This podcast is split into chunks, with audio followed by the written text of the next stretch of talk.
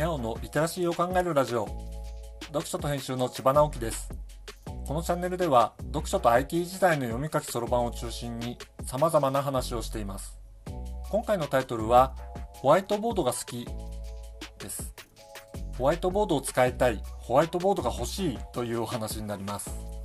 ホワイトボードといえば教室とか会議室のイメージだと思います。僕は日頃オンラインでちょっとした講座をやっていますが、リアルな対面でも同じような講座をやることがあります。その時にホワイトボードが使える環境だと、隅から隅まで書きまくることがあります。書きながら話をするのが好きだっていうことに気がついたんですね。講義の中で出てくる用語は聞くだけよりも文字を見た方がイメージが湧きやすいということがまずあります。それから何かの構造を表すっていう場合は言葉よりも図がやっぱり分かりやすいわけですね。それから説明して何かこう書き込んだ時にそのキーワードに線を引いたり丸をつけたりして強調するっていうのも言葉だけっていうよりはかなり印象が強いんじゃないかと思います。これはどちらかというと講義を聞いてくれる人用にサービスしてるイメージなんですがホワイトボードに書き込んでいると自分にとってもいいことがあります。書きながらだと話を整理しやすいっていうことがよくあるんですね。それから何を話したか忘れてしまうということがよくあるんですけれども、そういうことが起きにくくなるという効果もあります。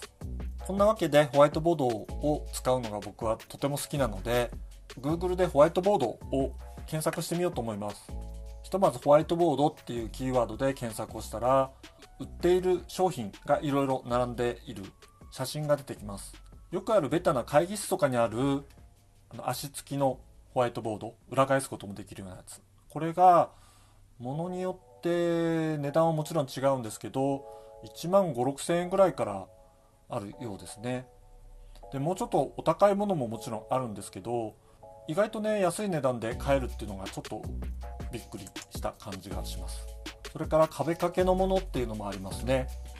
これはね壁があればえそこに置くということができるので、うん。まあ、これも便利かなと思いますけれどもその他に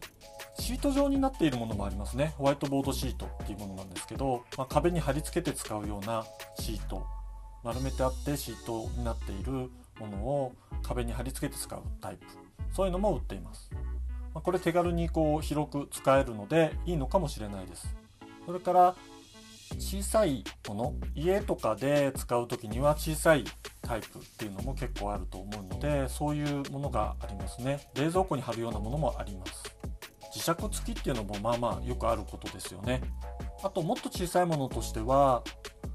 ノートタイプのものがあります。持って歩くよということになりますけれどもこれはいろいろサイズがあって、まあ、A4 とか A3 とかねそこそこ大きめのスケッチができるようなものもあったりするしメモ帳みたいなものもあったりはしますね。こんな小さいもので何に使うんだろうっていう感じは多少あるんですけど、まあ、持って歩けるっていうのも意外と便利なのかなという気がします。で僕の憧れは部屋の壁一面がホワイトボードというものですね。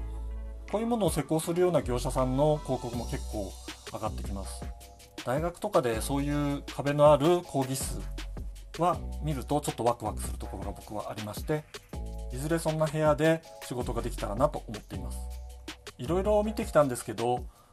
家でホワイトボードを使おうと思ったら一番最初に大事なのはちゃんとそれが置ける壁があることではないかと思い始めました。家の中には案外いろんなものが置かれています。そういうものを避けてしまわないと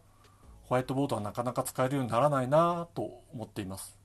自分の部屋の壁を一面ホワイトボードにしてそこにいろいろ書きながら考えたり人と話したり動画の配信をしたりするのが夢ですね。今回はホワイトボードが好きというお話でした。読書と編集では IT を特別なものではなく常識的なリテラシーとして広める活動をしています。詳しい内容については概要欄のリンクからまたは読書と編集と検索して猫がトップページに出てくるホームページをご覧ください。ではまた。